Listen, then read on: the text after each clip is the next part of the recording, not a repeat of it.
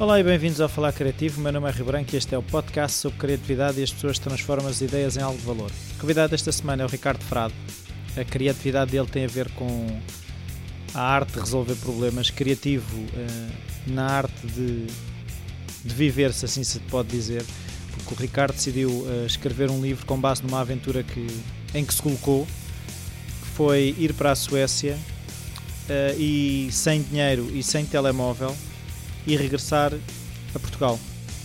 Uh, gostava de agradecer a sugestão do convidado ao ouvinte do podcast, a Ana Patrocínio, e agradecer também ao convidado número 9 do Falar Criativo, ao João Banazol, uh, a, dis a, disponibilidade do espaço do restaurante do Arigato Sushi Arena no Campo Pequeno. Até já!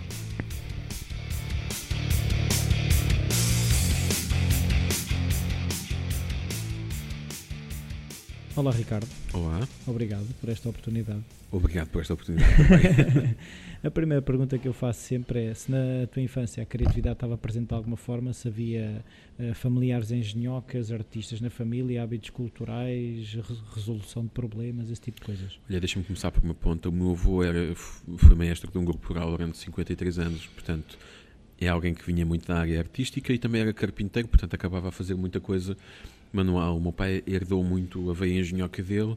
Um, se me perguntar se eu ia ao balé e ao cinema quando era miúdo, a resposta é não. Portanto, há um misto de coisas que se faziam em casa descansadamente, eh, com a ausência de coisas mais eruditas ou mais. Sim, eruditas acho que é a expressão. Sim, mas havia a, a, criatividade no sentido de resolução de problemas. Claramente, sim, sim. O meu pai, o pai e a minha mãe passaram também por fases muito difíceis, portanto, eu acabei a herdar um bocadinho deles aquela capacidade de vamos fazer mais com menos. Até o que é que te leva a escolher música com tanta coisa cá no mundo para escolher? Pá, é uma paixão. É o que é. Eu gostava, gostava, gostava e gosto. E não há outra forma de dizer. Adoro música.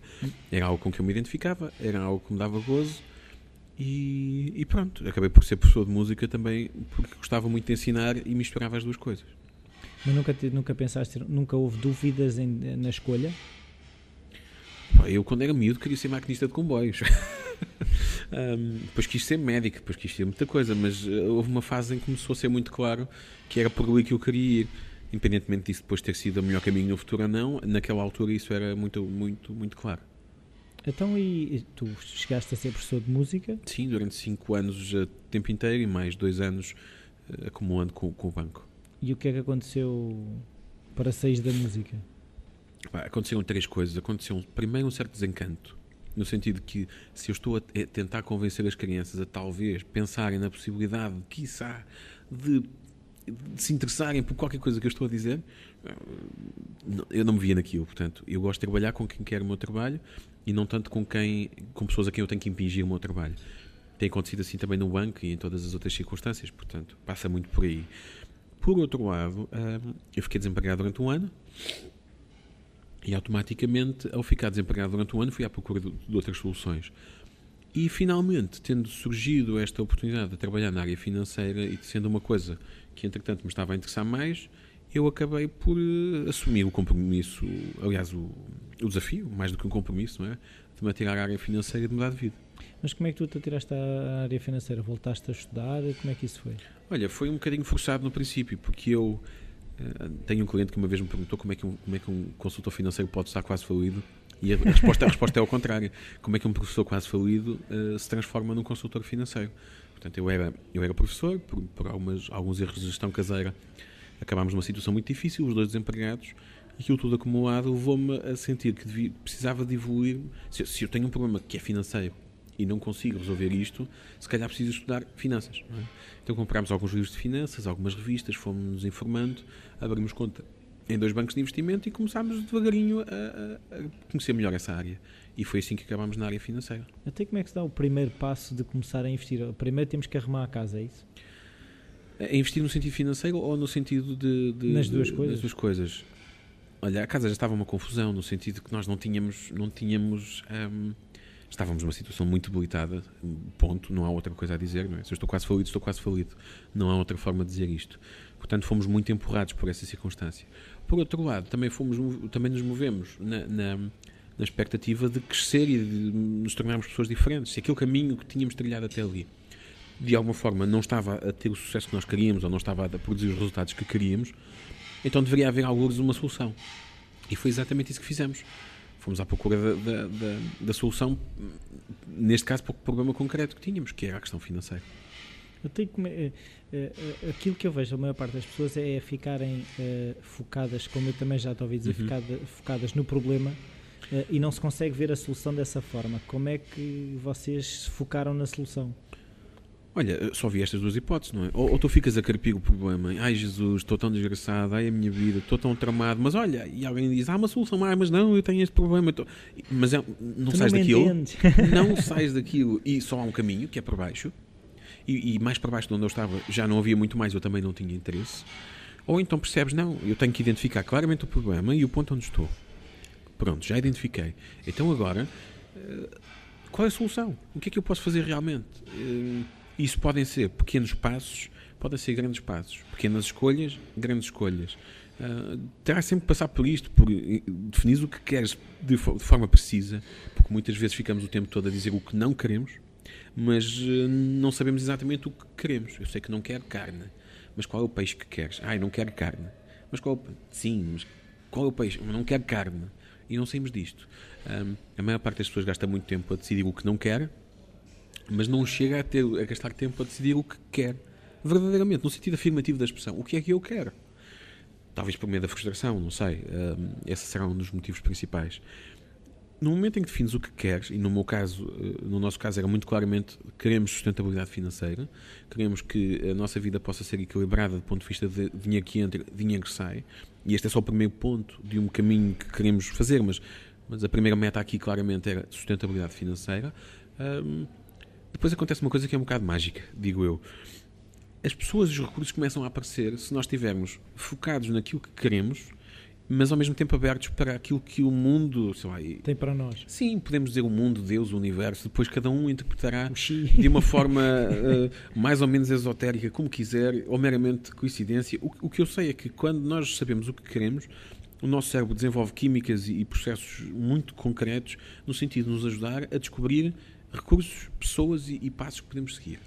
Um, não é à toa que a maior parte dos, dos, psicólogos que trabalham nesta área define aquele período antes de irmos para a cama como a altura ideal para programar o dia seguinte.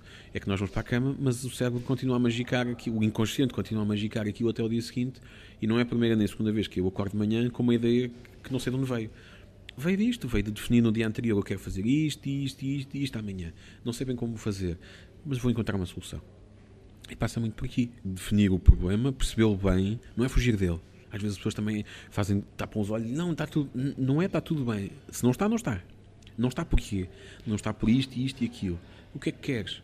Quer aquilo outro. Como é que vais daqui para ali?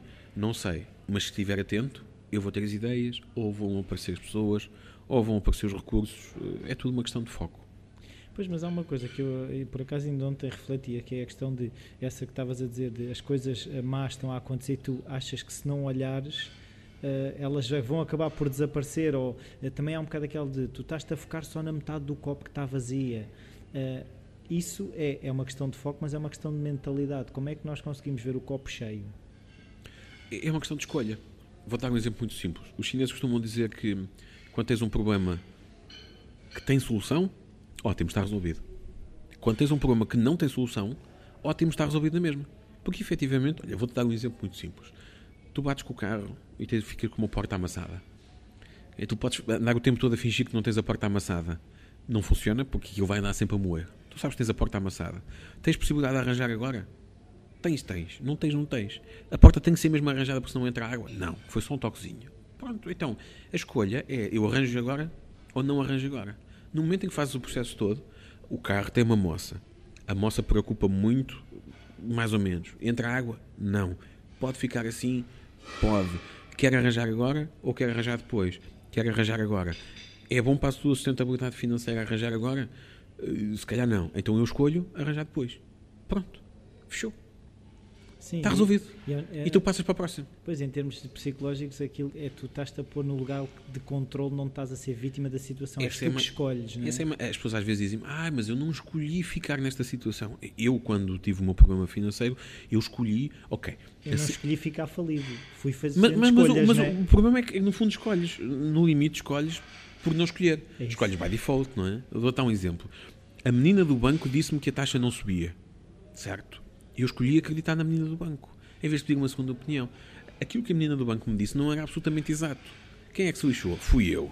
Não foi a Ai, menina mas a, menina, banco. mas a menina do banco enganou-te. Não, a menina do banco enganou-me, mas no limite eu escolhi ouvir o que ela disse e assumi que aquilo era verdadeiro.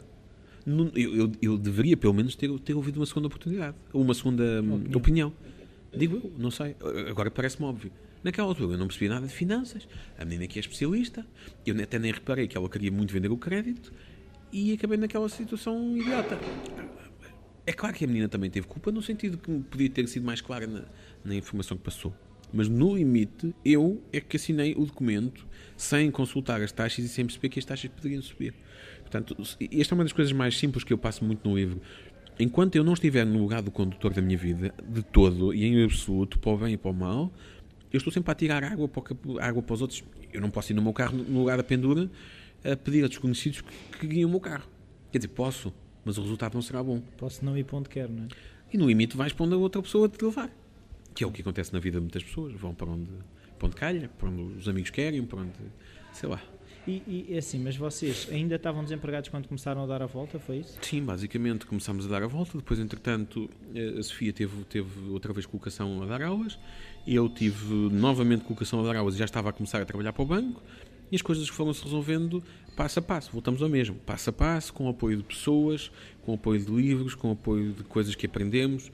eh, ou pedir ajuda a muitas pessoas. Houve muita gente disponível para, para, pá, para, para testar o carro quando não tinhas como, como ter gasolina quando, e precisavas de trabalhar, ou para se sentar contigo a perceber a tua situação financeira e a, e a fazer uma mentoria muito clara. Pessoas que, que são grandes amigos hoje e que, que na altura eu conhecia como sendo pessoas abastadas e que tinham disponibilidade financeira e que tiveram a paciência, porque eu pedi e porque, porque disse, não é? Lá está. Se eu tenho uma dificuldade, não há nada como procurar pessoas que me possam ajudar. Ahm, pessoas que se sentaram com paciência a explicar-me o beabá. Pronto. E foi assim que eu, que, eu, que eu dei a volta. Com a ajuda de pessoas, com recursos que foram aparecendo, mas também com o foco sempre na que eu quero a minha sustentabilidade financeira e é essa a minha meta, sem sombra de dúvidas. E foi fácil pedir, que eh, eu vejo por mim que eh, eh, até às vezes sou acusado de ajudar muitos outros, mas tenho dificuldade em pedir ajuda aos outros. Sabes que isso, isso é cultural. Ensinaram-nos isso desde pequeninos. É pedir é feio. Ai, vais parecer um pedinte. Blá, blá, blá. Nha, nha, nha. que- É cultural. Tu vais a um sítio qualquer, por exemplo, onde haja uma comunidade cigana, e a menina vai-te pedir para tu lhe comprares aquilo de 10, 20, 30, 40, 50, 60 vezes, até tu, enquanto tu não saís de lá com ou sem aquilo, ela não te vai largar. Repara, quando tu pedes. Há duas coisas aqui que é, que é importante destrinçar. Primeiro, há esta questão cultural, que é uma barreira interna, de que eh, eu sinto que isto é uma coisa errada de fazer, seja pedir ajuda em público, seja pedir ajuda em privado, isto fica esquisito, ai, e o que é que as pessoas vão pensar de mim? parte fraca. E depois existe uma segunda questão, que é a questão da rejeição. É? Eu vou pedir, e se me disserem que não, o que é que eu vou sentir? Ai, vou ficar ainda mais um caco. Ai, vou ficar um farrapo mesmo. Ai, Jesus está-me a rejeitar. fico pior do que estava. Agora, o que é importante as pessoas perceberem é isto. Quando eu saio de casa para visitar um, um potencial cliente, por exemplo, eu saio de casa com zero. Se o cliente disser que não, ele normalmente não está a dizer que não a mim, não é a minha pessoa. É a proposta de valor que eu tenho para lhe oferecer, que ele não, não, não, não, não, não avalia o valor como eu da mesma maneira e não acha interessante. Ou ao momento em que eu vou, ou à maneira como acordou de manhã, ou à roupa que eu trazia vestida hoje. A rejeição é tipicamente um, é um, é um aspecto circunstancial, não é a mim. Olha, se ele não me está a rejeitar a mim, e se eu saio de casa com zero, e chego a casa com zero, Não eu não nada. perdi nada. Bah, no limite, gastei tempo. Mas é só isso. A maior parte das pessoas assume cada não como uma facada pessoal. Ah, Jesus, uma coisa medonha, e mais um não, e mais. Os americanos têm uma, uma, uma técnica de vendas muito interessante, que é, é o- é o next. é? Se isto é um jogo de números, isso é uma questão de eu em 100 pessoas consigo à partida ah, vender ah, 10%, significa que se eu tenho 9 não, estou muito mais próximo do primeiro sim. E é tudo uma questão de jogo e, e de conseguirmos descartar da nossa mente aquelas ideias mais negativas. Ai, agora não gosta de mim. Ai, agora vou ser rejeitado. Ai, outra vez. Ai, eu já sabia que ia ser rejeitado. Bem, se estamos por aí, então é que não fazemos coisa nenhuma. Sim, mas também eh, aquilo que eu tenho visto é que muitas vezes depois começamos a entrar quase num, num fingir que sou muito positiva. Há pessoas que depois caem no outro polo que é, sempre foram negativas e de repente uh, está tudo bem, tudo o que acontece é maravilhoso. Não podemos, uh, ou seja... Voltamos um bocadinho atrás na conversa. Lembras que tens um problema? Sim. A primeira coisa que tens que fazer, passa a expressão, imagina que o problema é uma cadeira. Tens que te sentar na cadeira e tens que perceber mesmo como é que é a cadeira. Só depois de identificares o problema mesmo é que podes encontrar a solução. No momento em que estás a fingir que não está lá a cadeira e que não, e estás a olhar para o lado, continuas a não resolver coisa nenhuma. Não é? E se eu tenho um carro amassado, só consigo resolver a moça dizendo ao mecânico a moça está aqui, ou, ou, ou deixando que o mecânico veja o carro. Sim. Aqui é sempre a mesma coisa. O truque não é, ai, sou tão otimista e faço conta que não acontece nada de mal na minha vida, nem é, ai, sou tão pessimista, estou desgraçado, coitado da minha vida. Eu parto do ponto de vista daquilo, aliás, eu parto Ser do ponto realista. em o que é que está realmente a acontecer para depois perceber a partir daí, está a acontecer isto, eu não gosto por causa disto e disto, o que é que eu gosto? Eu gosto desta, desta, daquela e da outra forma. Então vou à procura disso. Tem, tem que se partir sempre do ponto onde estamos. Isso aí não. Há uma diferença muito grande entre sermos uh, idealistas e teórico-coisas, como eu costumo dizer na brincadeira, ou sermos realistas no sentido de resolver o problema que temos. Porque temos, toda a gente tem problemas, isso não há volta a dar. Uh, então, e como é que tu decidiste criar o grande problema que foi uh, estar na Suécia sem nada uhum. e, e voltar. É fácil. Olha, eu quando fizemos este percurso há uns anos atrás, isto ainda antes da crise se instalar em Portugal e antes de vir a Troika, nós tínhamos, um, tivemos, como eu disse, pessoas, uh, livros, recursos que nos foram chegando e que nos ajudaram a ultrapassar tudo isto. Isto significa que aprendemos muitas coisas. Aprendemos muitas coisas que eu, na minha profissão como consultor financeiro, posso pôr ao serviço dos meus clientes. Aquilo que eu senti quando a crise começou a instalar em Portugal é que muitas das pessoas que estavam à minha volta não faziam a mínima ideia de que podiam usar esta e aquela estratégia. Vou-te dar um exemplo simples. Se eu tenho um cliente que tem uma empresa e está tudo a correr muito bem, e o cliente compra um segundo carro e uma casa na praia, espetacular. Mas há um qualquer momento em que, porque um cliente muito grande deixa de pagar, ou qualquer coisa deste género, a empresa fica debilitada e eu quero passar, que quero aguentar aquela parte, ou seja, não quero deitar o tapete ao chão, a toalha ao chão, perdão, quero uh, aguentar aquilo, então eu tenho que fazer uma coisa muito simples, simplificar. Se eu tenho dois carros, despacho um, se eu tenho duas casas, vendo uma, encolho, largo lastro e posiciono-me de maneira a conseguir ultrapassar esta fase mais difícil para depois voltar a crescer quando, quando, quando a conjuntura melhorar. E aí sim posso comprar outra vez o Jaguar e a casa na praia. Só que isto é muito difícil de fazer para as pessoas. Para a maior parte das pessoas com quem eu, com quem eu, com quem eu trabalhava, era muito difícil este é processo. É admitir uma derrota, é isso? Não? É admitir uma derrota, é o que é que os outros vão pensar de mim, é, é eu já cheguei aqui e agora vou, estou a andar de cavalo para burro. É, Deixa-me dizer duas coisas acerca deste processo todo. Primeiro, só é admitir uma derrota e só é tudo isso se não for uma escolha tua. Ou seja, eu posso ser forçado a encolher porque não tenho dinheiro, na prática, o que acontece é o mesmo. O processo mental é que é diferente. Eu escolho encolher porque não tenho dinheiro, estou desgraçadinho, ai Jesus, não tenho outra solução. Isto é uma coisa. Outra coisa é, neste momento a situação da empresa é difícil. Eu quero ultrapassar isto. Eu posso manter as minhas coisas ou largar algum lastro. Manter as minhas coisas faz com que eu fique bem com o meu ego, largar o lastro faz com que eu fique bem com a minha carteira. Eu prefiro, neste momento, ficar bem com a carteira. Então eu escolho largar o lastro. Qual é a diferença? Na primeira fui eh, obrigado a fazê-lo por uma, por uma questão conjuntural. Oh, sim, fui obrigado. obrigado não é? Na segunda não, foi uma escolha. Quem é que está ao comando sou eu. Se eu estou ao comando e eu decido, eu vou largar o astro, eu estou a fazer o que quero. E fazer o que quero é meio caminho andado para nos sentirmos bem. Sim. Só que este processo era um processo muito difícil para as pessoas entenderem. Portanto, as pessoas sentiam-se esmagadas por esta pressão social e por esta por a sensação de falhanço. E o que acontecia é que depois não ia um carro nem uma casa, ia tudo. Então eu tive vontade de explicar às pessoas o que eu tinha aprendido, de partilhar. Ora, se eu tive uma situação problemática e eu ultrapassava, hum, ganhei todas estas competências e aprendi todas estas coisas, se há outras pessoas que puderem, que se eu puder, aliás, pôr isto à disposição de outras pessoas para elas aprenderem com os meus erros e não com os delas, ótimo para elas, não é? Só que era mais um em finanças. E alguém me dizia a certa altura, pá, isso é giro, mas é mais um livro de finanças, uma coisa deprimente, outra vez sobre o gajo Jesus, tem que cortar, tem que perder. E eu achava que aquilo não era a solução de todo, não é? E fui à procura do que é que poderia fazer. Depois há um dia em que, hum, discutindo com o meu pai sobre quanto é que sobre uma prenda que eu queria dar ao meu irmão, queria lhe dar uma passagem de avião e depois ele que se desenrascasse com o resto. E o meu pai achava que ele ia, não ia conseguir gastar menos de 300 euros no fim de semana. E eu tive ali uma pega com o meu pai e num processo disse: vou-te mostrar que é possível viajar sem dinheiro. E clique. Juntou-se a ideia, porque de repente pensei: Espera, se eu me colocar numa situação limite, ou seja, eu estou num país a 4 mil quilómetros de casa, sem dinheiro, sem telefone, sem computador, sem conhecer ninguém, sem conhecer as moedas, com frio de rachar em pleno inverno, neve de um metro de altura, eu estou numa situação muito crítica. Se eu conseguir resolver isto, por um lado, os princípios que eu quero defender no livro ficam validados, porque não é uma coisa que eu digo de boca. É um processo difícil que foi feito e que foi feito com sucesso.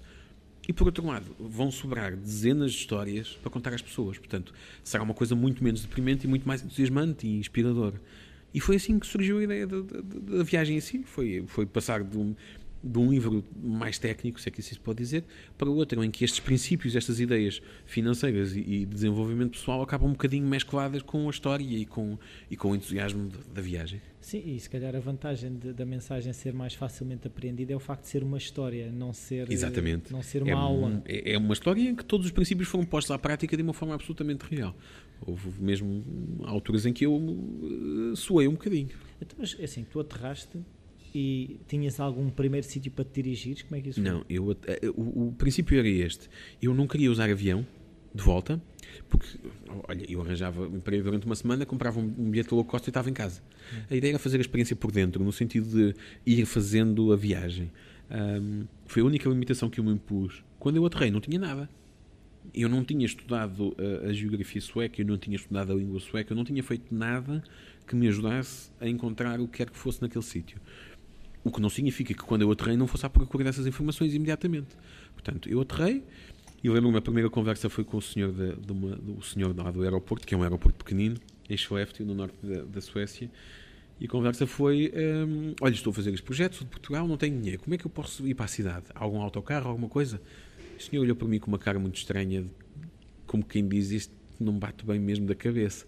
E disse-me: Não, o autocarro já foi. Se quiser, tem ali os senhores que são os engenheiros das minas. Se quiser uma boleia, vai ter que lhes pedir.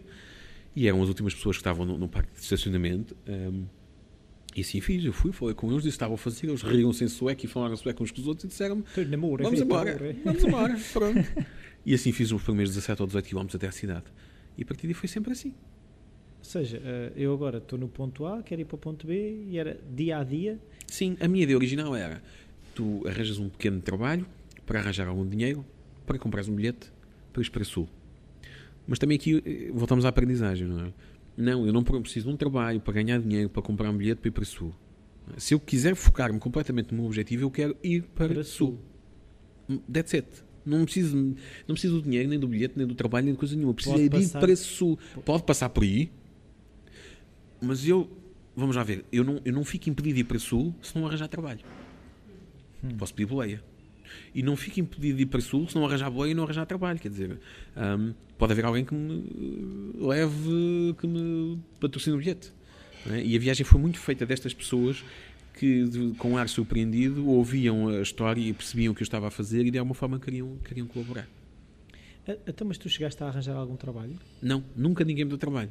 Deram-me refeições, por exemplo. Houve muitos sítios onde eu propus levar pratos durante uma hora ou duas em troca de uma refeição. E a resposta foi sempre: não, nós não podemos dar assim trabalho, mas se quiser a gente pode dar uma refeição. Pronto, certo? Voltamos ao mesmo, não é? Um, Deixa-me também fazer aqui um parênteses para dizer outra coisa. Alguém no outro dia me criticava e dizia: é pá, então, mas tu agora andas a fazer um livro que explica às pessoas como é que se anda a, a, a, a, pela Europa a fazer batota. Não, o livro não é sobre como é que eu viajo na Europa sem pagar um tostão. O livro é sobre como é que as pessoas resolvem os seus problemas. É claro que eu usei a viagem como mote. Mas não, não, não há de maneira nenhuma a pretensão de fazer as pessoas andar à batota pela Europa. Isso seria estúpido da minha parte. Claro, agora vão toda a gente andar ah, a pedir. Não. Não, até porque, repara, eh, ficou provado aquilo que eu defendia, que tu, com, com o mindset correto, com as metas certas na cabeça, com a vontade certa, consegues dar a volta a quase tudo. O que não significa que qualquer pessoa que agora se mande para o, para o norte da Suécia tenha as ferramentas para vir. O, o que eu quero dizer às pessoas é que se estás é numa possível. situação difícil já, já, agora estou nesta situação difícil, procura as competências e as ferramentas para dar a volta e para conseguir fazer com que as coisas eh, evoluam. As competências para o problema A são diferentes das do problema B. a pessoa A tem um problema diferente da B e, e, as pessoas que podem ajudar na A são diferentes da B. Cada pessoa tem a sua situação. Eu usei a viagem como uma desculpa para explicar às pessoas como, como podem fazer. E tu tinhas estabelecido um, uma data para regresso? Olha, eu tinha uma janela de oportunidade alguns entre as duas e as três semanas, porque os meus clientes, apesar de terem ficado salvaguardados com colegas meus que ficaram a fazer o meu, o meu backup, não é? Eh, precisam de mim, precisam que eu os acompanhe, portanto eu não poderia estar dois meses a fazer isto sem passar cavaco a ninguém, isso estava fora de questão. Mas efetivamente a janela de oportunidade eram estas duas a três semanas, eram. Que acabaram por ser três dias, portanto eh, eu bati o meu próprio recorde, não fazia a mínima ideia que conseguia tão depressa.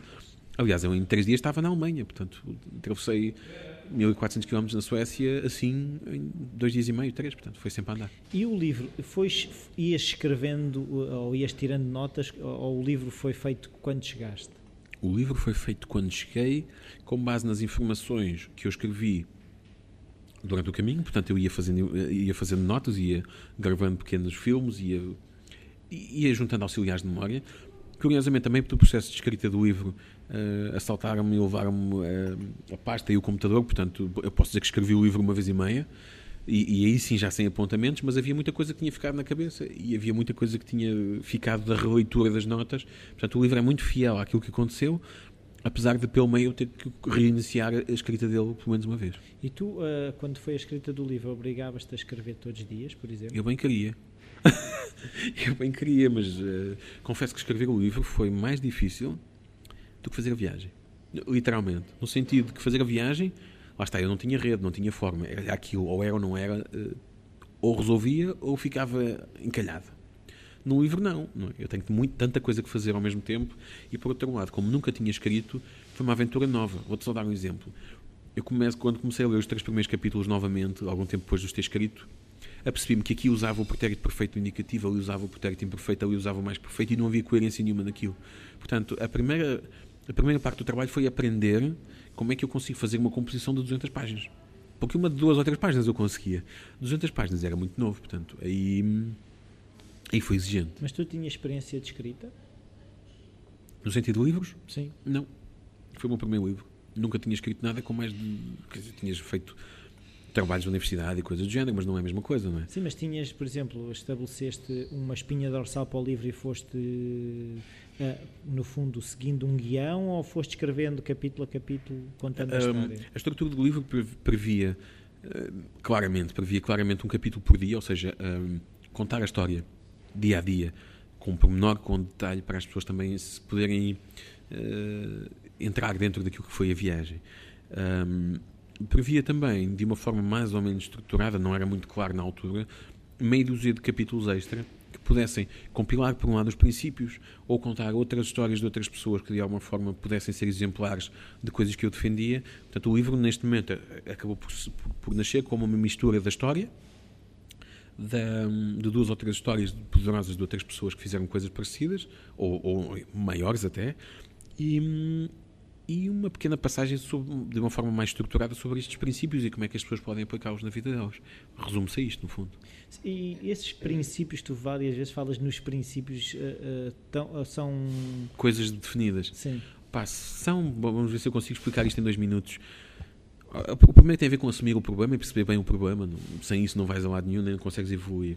O segundo passa por, por te concentrares na solução e ires à procura exatamente daquilo que, que podes fazer e que, e que hum, e que podes uh, sim fazer, não há outra palavra, fazer de forma a, a, ultrapassar aquele problema. Depois passa também muito por assumir a responsabilidade a 100%. Não, não é a 90, nem a 70, nem é a culpa do ministro, é, é minha, porquê e de que forma. Portanto, se tu defines o problema, se tu entendes o problema, procuras a solução e assumes aquela aquela responsabilidade, tu estás pronto para, para, para o passo seguinte, que é escolher. Escolher para a esquerda, para a direita, mais ou menos conforme.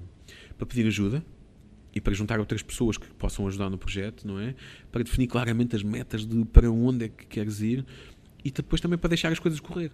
Porque às vezes as pessoas querem muito, definem muito, fazem muito, mas querem controlar o processo de forma completamente fechada.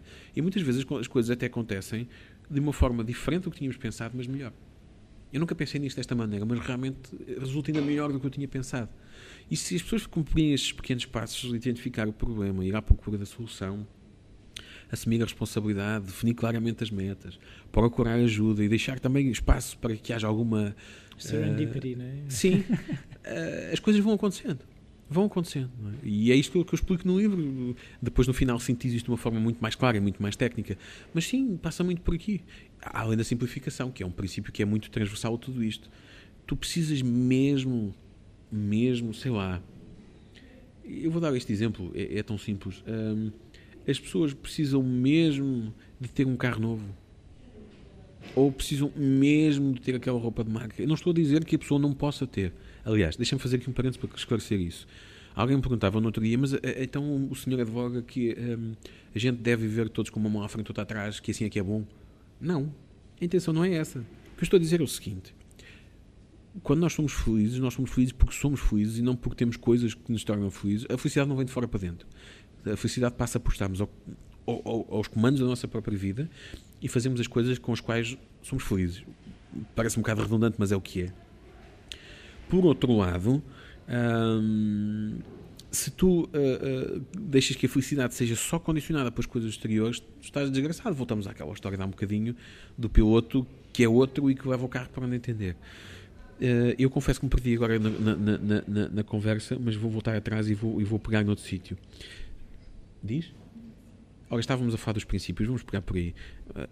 esta era a Sofia, a minha esposa, simpática aqui a, a fazer-me de ponto quando tu simplificas, porque neste momento fazes essa escolha e a tua vida fica mais depurada e mais concentrada naquilo que é essencial, tu és feliz porque és e porque és e porque escolhes e ponto. O que não significa que depois não possas ser feliz na mesma com o Jaguar. Voltamos ao Jaguar, que é um dos meus carros favoritos, mas sim, não há nenhum problema com isso. O que, é, o que há problema é quando a minha felicidade depende do Jaguar.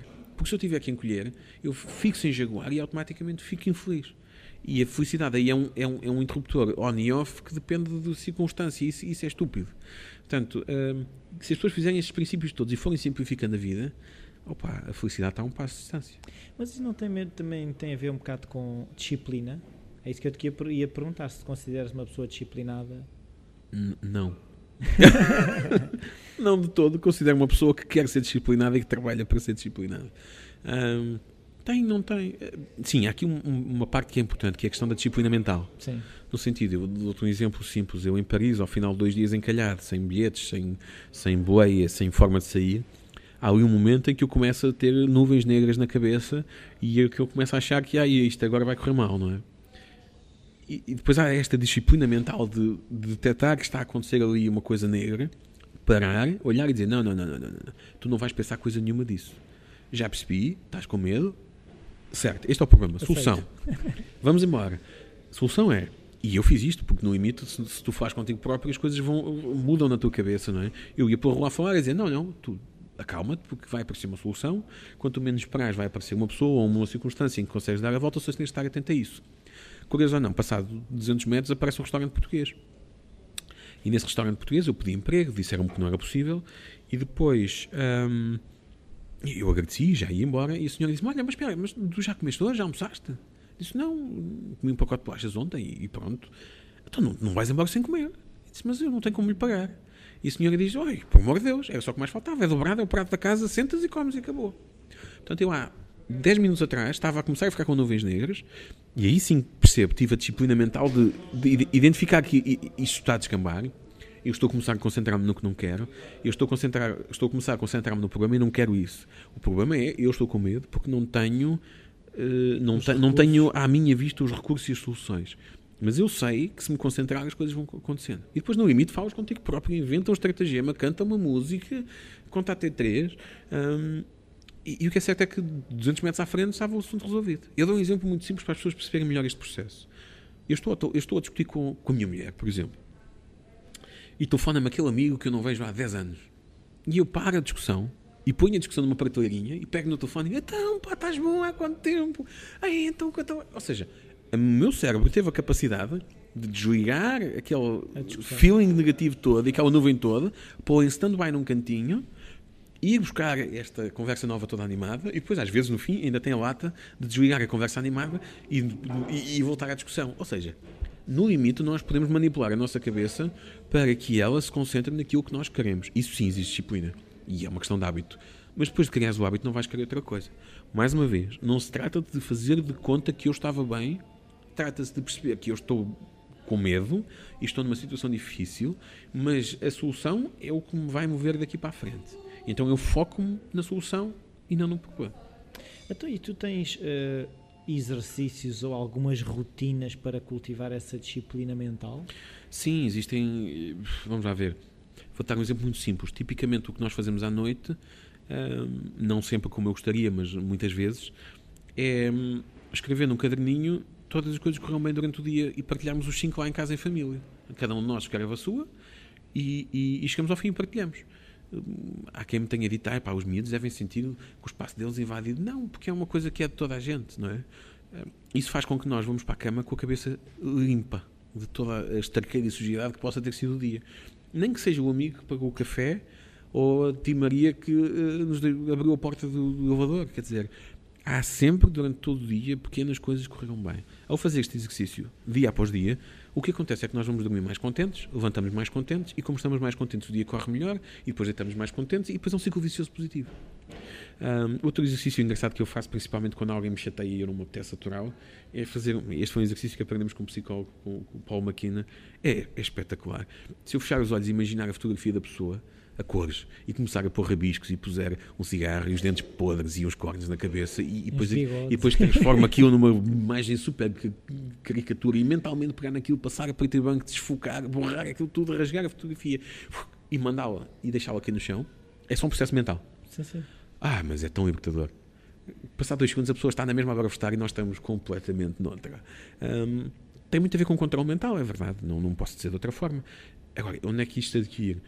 Lendo, estudando, desenvolvendo, trabalhando com pessoas que, fazem isto, um, ou simplesmente acordando bem dispostos. E não deixando que nada se intrometa no caminho. Opa, no limite, uh, bateram no carro, não bateram em mim. Não é? Sim. Não é? Há uma história engraçada de um livro que líamos de alguém que tinha, isto nos Estados Unidos, alguém que tinha comprado o carro há pouco tempo, o marido tinha oferecido à senhora um carro, e passado duas semanas ela bate com o carro, e ai Jesus, o meu marido gostava tanto do carro, e agora como é que vai ser? E, opa, eventualmente o outro sujeito lá lhe pede os documentos, não é? E, e há um momento em que ela vai ao, ao, ao porta-luvas e abre a, bolsinha dos documentos e tinha uma carta do marido antes dos, dos documentos do, do, choque, é? da colisão e dos seguros, daquelas cartas todas. E ela abre o, o, o bilhetinho e o bilhetinho dizia: Querida, caso haja algum problema com o carro, lembra-te, é a ti que eu amo e não o carro. Ou seja, Sim. às vezes o problema está na nossa cabeça e somos nós que ainda dominamos o esquema todo e pomos mais cinzento em cima do cinzento e mais preto em cima do preto. É tudo uma questão de hábito.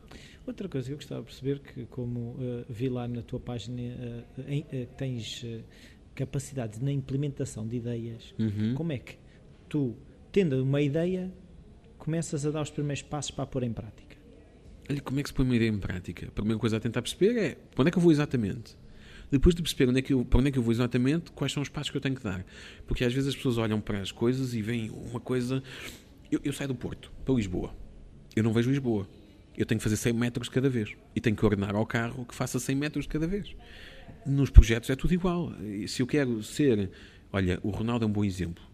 Se eu quiser ser como Cristiano Ronaldo, é óbvio que eu, para ser o número um do mundo e ficar conhecido como provavelmente o melhor jogador de sempre, que é o que ele se arrisca a ser, há um conjunto de coisas que eu tenho que fazer. Pode significar treinar X livros, treinar X uh, remates, correr X quilómetros. Ou seja, depois de perceberes para onde vais, é muito fácil dividir em pedaços mais pequenos o caminho para que depois possas começar a fazer um passo cada vez.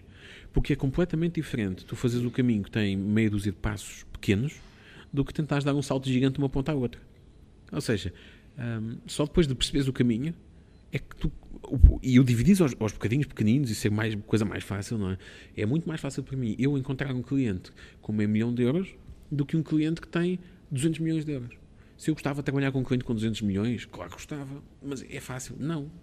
Então, e se eu encontrar primeiro um que tenha 50 mil, que depois conhece outro amigo que tem 100 mil, e depois tem, conhece outro amigo que tem 250 mil, e depois conhece outro amigo que tem. Percebes? E tu vais pé ante pé, passo a passo, vais, vais dirigindo para a meta que definiste. Então, eu tenho alguma dificuldade nesse processo que é lidar com a questão do tempo, ou seja, a, a, pressa de veres as coisas. Imagina, tu gostavas do cliente de 200 milhões, não é? Uhum. E, e, não há aquele, epá, nunca mais chego ao cliente de 200 Já estou milhões. neste. ano. esperar uma vez. Como é que era? Saber esperar uma vez. Saber. É, é uma é assim uma coisa. Eh, os ditados portugueses às vezes têm um sentido muito profundo, não é? Nem sempre, eu, eu agora vou dizer isto de uma forma, eu como católico vou dizer isto à minha maneira, mas acredito que cada pessoa conseguirá encaixar isto na sua própria visão da vida. Uh, nem sempre aquilo que eu idealizo como melhor para mim é o melhor para mim no timing certo e em cada momento. É? Se me perguntares, ah, mas então tu sempre sonhaste ser consultor financeiro? Não. E quando. Mas, mas foi foi uma coisa boa na tua vida? Foi. Se não tivesses passado por todos aqueles desejos e todas aquelas dificuldades, tinhas sido consultor financeiro? Não. Ou seja, por muito estranho que, pareça, eu hoje estou contente por ter passado todas aquelas dificuldades, porque foi à custa de todos esses pequenos passos que eu cheguei onde cheguei. Às vezes centramos muito no imediato, aliás, a nossa sociedade é, é- muito focada naquilo que tu tens agora não tens, não é? Fast food Se completamente agora, se não for agora não é, e, e isso torna tudo muito complicado. Por outro lado, e os empresários orientais têm muito essa, essa filosofia, hum, se tu tiveres paciência e fores eh, andando um passo cada vez na direção daquilo que tu queres, hum, aí a coisa vai funcionar. Volta à analogia Lisboa-Porto.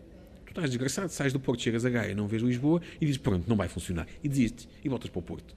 É estúpido. É estúpido porque nós conseguimos perceber o desenrolar físico do processo de andar mais 10 km, mais 10 km, mais 10 km até chegar a Lisboa. E conseguimos entender que mesmo o avião não faz Lisboa-Porto em menos de meia hora. Não, não é possível, não é? Ahm, na nossa vida é igual. Quando eu defino uma meta e eu penso eu gostava de estar no Porto daqui a uma hora, eu posso não conseguir naquele timing, mas posso chegar a meio caminho ou um terço do caminho. O que eu sei é quando eu paro, volto a estar a zero. Havia um, o Sr. Jim Collins num livro chamado Good to Great eh, dizia uma coisa muito engraçada. Eh, O sucesso é como uma roda gigante de aço, pesadíssima. A gente empurra, empurra, empurra, empurra aquilo a um milímetro. Depois continuamos a empurrar ainda dois, e depois anda quatro, depois anda oito, e depois começa a acelerar. E há um momento em que a roda ganha vida própria. Porque Vence uma inércia. Porque vence a inércia, exatamente. Se eu, quando estiver, se, se a inércia for vencida aos 32 centi- milímetros e eu aos 30 milímetros parar, volto exatamente à estaca zero e nem reparei. Portanto, ah, o truque é mesmo este. Tu focas aquilo que queres e vais andando devagarinho, passo a passo, de uma forma programada. E depois também tens de ter aquela abertura para perceber, pá, se calhar há aqui um ajuste que eu posso fazer. Se calhar esta pessoa deu-me uma ideia. Olha, este podcast pode ser um bom exemplo. Queres ver?